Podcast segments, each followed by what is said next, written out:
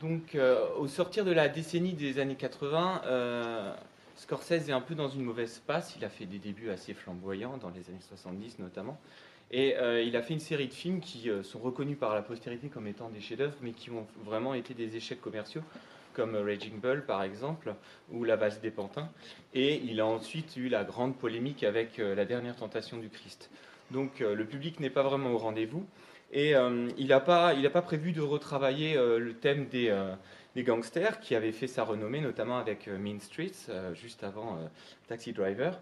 mais il tombe sur un livre de Pileggi, qui est un journaliste spécialisé dans le monde de la mafia, et qui est donc un livre qui est une sorte d'entretien avec Henry Hill, un, repenti, donc, hein, c'est toute l'histoire que vous avez vue et il trouve le livre euh, d'une honnêteté extrêmement rare sur le milieu des gangsters et il décide euh, directement euh, de contacter l'auteur qui est absolument ravi. Hein. Il aurait dit à, à j'ai attendu ce livre toute ma vie, et Pileggi lui aurait répondu, moi j'ai attendu ce genre d'appel toute mon existence aussi.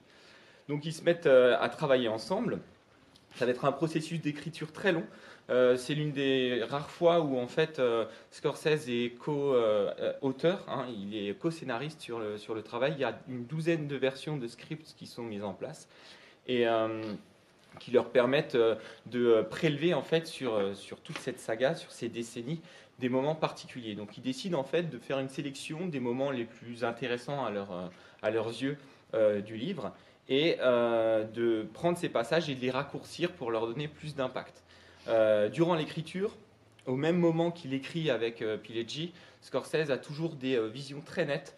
Il sait visuellement exactement ce qu'il veut et musicalement aussi. Hein. il a vraiment des références permanentes et il sait à chaque fois sur quelle scène, quel est le morceau de musique qu'il va mettre. ce qui fait que le, travail avance de mise en scène pratiquement en même temps que l'écriture c'est lui qui a l'idée euh, de ne pas faire un, découpage chronologique, hein, puisqu'on commence hein, en 1970 avant un grand retour en arrière jusqu'à, au milieu du film, revenir au, présent d'une certaine façon, et euh, qui va dynamiser aussi euh, toute l'approche. Et, il y a donc un travail de, dialogue entre Pileggi et Scorsese qui va très bien fonctionner. Et ils retravailleront d'ailleurs ensemble en 1995 sur Casino, qui vraiment un film hein, dans la droite ligne de, celui-ci.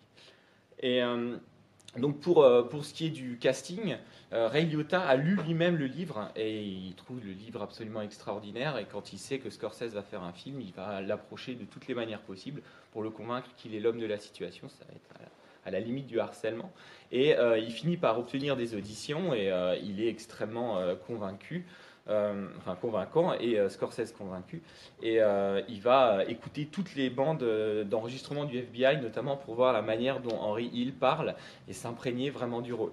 Et à partir du moment où De Niro accepte de travailler sur le film, le film subitement obtient tous les financements possibles. Hein. il est vraiment à ce moment-là une, star absolue.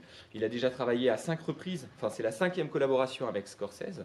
Hein, il y en aura huit au total, bientôt neuf, puisque le prochain film de Scorsese, The Irishman, euh, s'il les retrouvailles avec euh, De Niro. Euh, et, donc De Niro retravaille à sa, façon. Hein. On avait parlé il y a deux semaines de l'acteur studio avec Marilyn Monroe pour certains l'aiment chaud. C'est la même école pour De Niro, donc une immersion totale dans le rôle. Hein. il, prend contact avec Henry Hill, l'appelle des fois jusqu'à sept fois par jour pour savoir comment le personnage qu'il incarne tenait sa cigarette, parlait, etc. Et il exige aussi, par exemple, sur le tournage, d'avoir euh, de, réels, euh, de réels dollars et pas des faux. donc il y a des liasses qui sont euh, déposées par la production jusqu'à 5000 dollars sur une seule scène, ce qui évidemment rend le tournage un peu plus compliqué puisque personne n'a le droit de quitter le plateau avant qu'ils aient recompté tout l'argent. Et, et, donc, c'est un, travail qui, fonctionne très bien et qui, l'alchimie fonctionne très bien. Et il y a aussi évidemment Joe Pesci hein, qui, qui, arrive là dans, cet univers et qui va faire une performance euh, assez mémorable. Euh, le travail de Scorsese avec ses, euh, avec ses, acteurs est, une discussion constante. Il parle avec eux en permanence pour laisser surgir des choses, des comportements, des attitudes et, et, donner le sentiment en fait aux comédiens que c'est eux qui écrivent un petit peu leur rôle. Et euh, pour un très grand nombre de scènes, il y a un principe d'improvisation qui est mis en place. La plupart du temps, ce qui se passe, c'est que les improvisations euh, sont faites sur une situation, et à partir de ce que Scorsese a vu et qui l'intéresse, il écrit un script qui ensuite deviendra vraiment gravé dans le marbre. Euh, c'est par exemple le, cas dans la fameuse scène où le personnage de Joe Pesci hein, demande à l'autre pourquoi il le trouve drôle c'est en fait quelque chose qui est arrivé au comédien Joe Pesci quand il était plus jeune et qui fréquentait euh, justement la, mafia locale. Il s'est retrouvé face à un caïd à qui il a osé euh, malheureusement lui dire qu'il était drôle. Donc il, rebrode là-dessus et euh, ils mettent en place toute, cette scène de manière improvisée. Et, ensuite, Scorsese écrit le script. Pareil pour la scène avec la mère, la scène du repas. Hein, qui a, là aussi a été totalement improvisée. Euh, et donc on a une série comme ça de scènes qui sont en fait des situations de départ. Par exemple la scène avec euh, la scène où il abat Spider. Euh, la seule ligne dans le script qu'il y a, c'est Why don't you go fuck yourself? Et ensuite, on voit ce que ça donne. Et une scène qui, qui, fonctionne parfaitement bien. Et d'ailleurs, le, le, comédien, qu'on retrouve après dans Les Sopranos, hein, Michael Imperioli, lorsqu'il tombe, lorsqu'il se fait abattre, il, s'est en fait gravement ouvert la main avec un verre brisé. Et euh, ils ont dû l'amener d'urgence à l'hôpital. Le problème, c'est qu'à l'hôpital, comme il avait des impacts de balles dans la poitrine, ils était beaucoup plus gravement blessé que ça. Et ça a été un peu son entrée dans, dans le cinéma. Euh, donc, euh, cette, alchimie entre comédien et, et, réalisateur fonctionne parfaitement. Et, c'est vrai qu'on en voit largement le résultat. Il y a aussi des membres de la famille hein, de, de Scorsese qui sont, qui sont là. C'est la mère de Scorsese, la mère de, de Joe Pesci dans le film donc c'est elle qui donne le couteau, etc., et qui fait ces fameuses peintures. Et euh, il y a aussi des, vrais, des vrais trognes du milieu euh, mafioso euh, italien-américain, dont certains ont fini par voilà, finir en prison, des policiers corrompus, etc. Donc il y a toute une toute, une communauté. Il faut dire que euh, Scorsese a, connu en fait hein, euh, ce monde-là. Il l'a croisé, euh, il l'a regardé. c'est quelque chose qu'il a, vraiment vu dans le Little Italy hein, des années 50 à New York, où était d'ailleurs aussi De Niro. Ils se côtoyaient pas vraiment, mais ils habitaient à peu près au même endroit. Et, donc il y a aussi une part autobiographique dans l'œuvre qui explique aussi justement qu'il soit tellement incarné, si vous voulez. Le film, donc, euh, le, tournage euh, se, passe sans, sans encombre. Euh, il y a un grand travail aussi, évidemment, avec la bande-son. Hein. Toute la séquence où on voit, par exemple, le, le, van à glace qui s'ouvre, hein, le van réfrigéré, a été, la, musique Leila a été diffusée pendant le tournage pour qu'il y ait une synchronisation parfaite entre la musique et l'image. Il y a quelques scènes comme ça. Et il y a ensuite, évidemment, le travail du montage avec euh, Selma Schulmacher, qui est vraiment euh, la, monteuse euh, attitrée. Elle a fait la totalité de, la filmographie de Scorsese. Et elle explique que sur ce travail-là, elle a eu une seule scène à couper, que tout était parfaitement écrit et qu'au niveau du rythme, il n'y avait, absolument pas de déchets. C'était vraiment l'équilibre avait été totalement trouvé, ce qui explique aussi la douzième de version de script existante. Euh, elle a quand même dû retourner à la table de montage à un moment, puisque le, film, euh, la première fois qu'il est montré euh, aux commissions, est classé X, donc la, classification la plus dure aux États-Unis, à cause de la scène où le personnage, donc Tommy DeVito de Joe Pesci, se fait assassiner. On voyait réellement son visage exploser, hein, comme il l'explique ensuite dans la voix off. Donc ils ont dû couper un petit peu de manière à, avoir la classification en dessous, la classification R. Euh, il décide de ne pas faire d'avant-première, enfin de projection test, pardon, ce qu'on fait beaucoup aux États-Unis, euh, parce que Scorsese a, évidemment, euh, il imagine bien quels seront les retours, et effectivement, les premières et les avant-premières se passent assez mal. Il y a une certaine crispation par rapport à l'extrême violence du film. Et Warner décide d'ailleurs de le sortir sur un circuit de, de 1000 salles au lieu des 2000 initialement prévus. Et euh, Scorsese doit quand même se battre pour avoir euh, le film qu'il veut, mais il réussit à obtenir vraiment la, copie qui l'intéresse, sans coupe, sans censure. Et, euh, et, le film va être un gigantesque succès par rapport à la carrière de Scorsese. Ça va vraiment le remettre au premier plan. Hein, le film fait à peu près 48 millions de dollars de recettes pour un budget de 25 millions, donc il rentre très largement dans ses frais. Et le film va devenir assez rapidement culte et euh, il obtient six nominations aux Oscars, dont meilleur film, meilleur réalisateur, mais c'est probablement celui qui le mérite le plus, Joe Pesci pour euh, le second rôle, qui euh, obtiendra l'unique Oscar du film. Cette année-là, ils sont face à Danse avec les loups, qui fait un raz de marée et, obtient à peu près toutes les statuettes. Le film a aussi une longue, une longue carrière hein, en vidéo et en, projection, en réédition. et c'est devenu un film extrêmement important sur le monde des gangsters. Et le grand, le grand héritier, c'est cette fameuse série Les Sopranos, hein, puisqu'on va retrouver 27 acteurs communs entre le film et la série. Euh, dont Lorraine Bracco, hein, qui joue Karen, qui a un rôle très important euh, dans, la série des Sopranos. Et, euh, les créateurs de la série disent très clairement que leur modèle, hein, c'est ce film-là. Donc c'est un film qui est important et qui est un jalon très original dans justement cette grande histoire du gangster dans le cinéma américain. Scorsese est un immense cinéphile, hein, il connaît absolument tout. Euh, et euh, à l'époque, en 1990, on a euh, des modèles indépassables. Vous avez Le Parrain, vous avez Il était une fois en Amérique, dans lequel De Niro a joué, Le Parrain 2 aussi pour De Niro.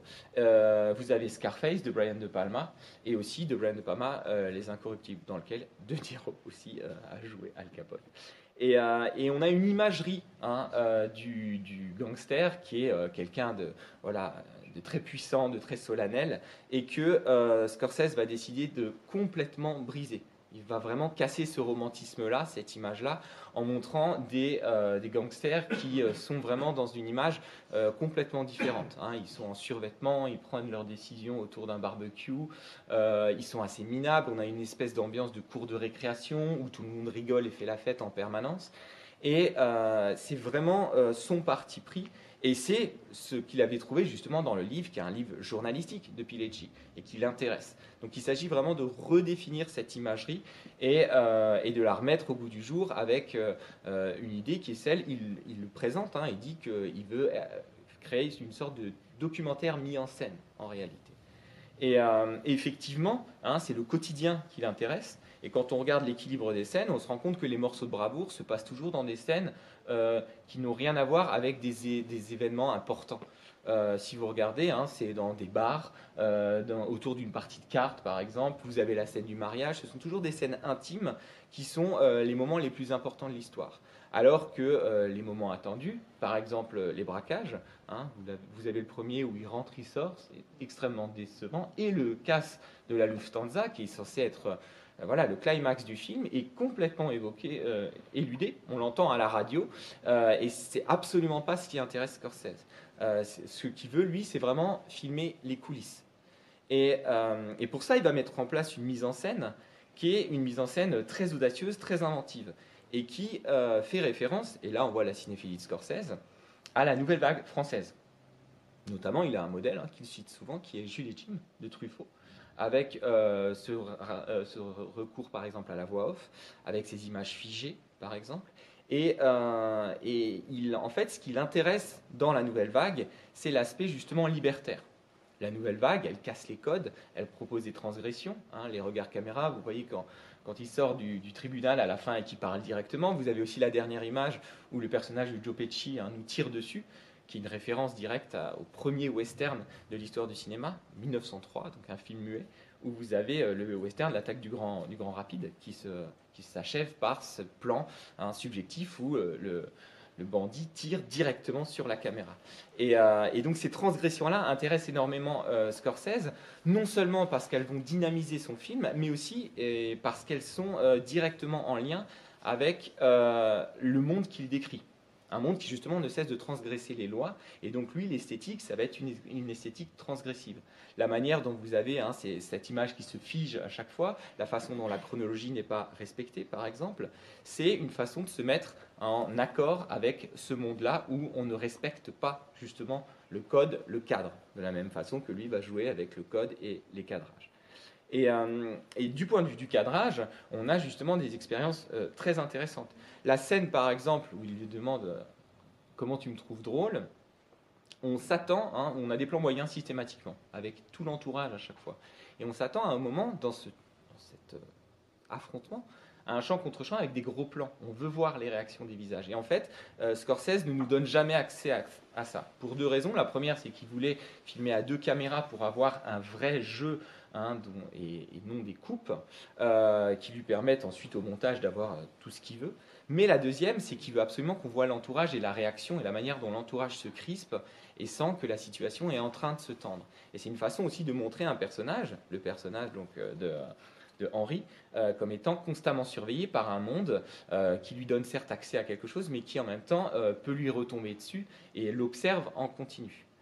Et si on regarde aussi, d'une façon générale, l'échelle des plans dans le film, vous n'avez jamais de plan d'ensemble qui montrerait une grande ville, qui montrerait, comme ce sera le cas dans le casino par exemple.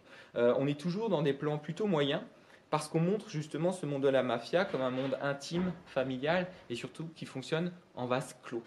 Et, euh, là, euh, il y a une grande réflexion de la part de Scorsese sur son esthétique pour justement montrer euh, cette dimension étouffante et qui en même temps paraît être libertaire. Et le travail de ce point de vue de la voix off est extrêmement construit. Généralement, la voix off dans un film comme ça, particulièrement, hein, qui s'étend plusieurs décennies, consiste à corriger un peu les erreurs de script, gérer les ellipses par exemple, et puis lisser l'ensemble.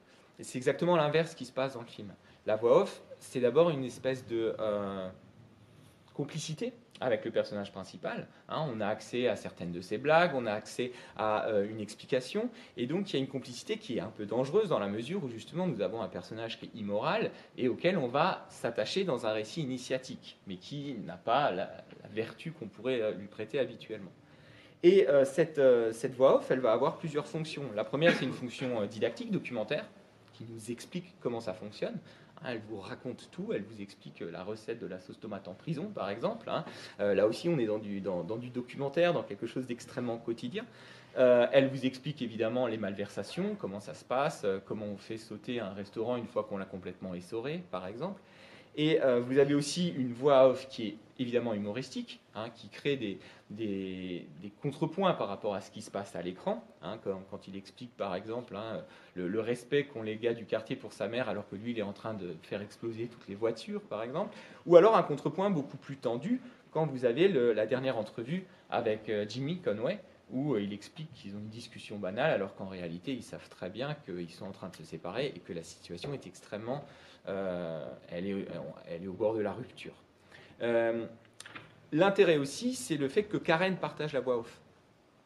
Euh, ça montre quelque chose d'intéressant, ça montre son propre témoignage. Et la voix off au passé, c'est quelque chose qui, dès le début, nous annonce qu'on parle d'une époque révolue. C'est intéressant de se poser la question de à quel moment pourrait se situer cette voix off. Hein, on peut très bien imaginer hein, cette, idée d'un témoignage et qui évoque le fait que forcément on est après cette période. On explique comment elle est arrivée, comment elle s'est déroulée et euh, on montre bien que on, est passé à autre chose, évidemment malgré nous.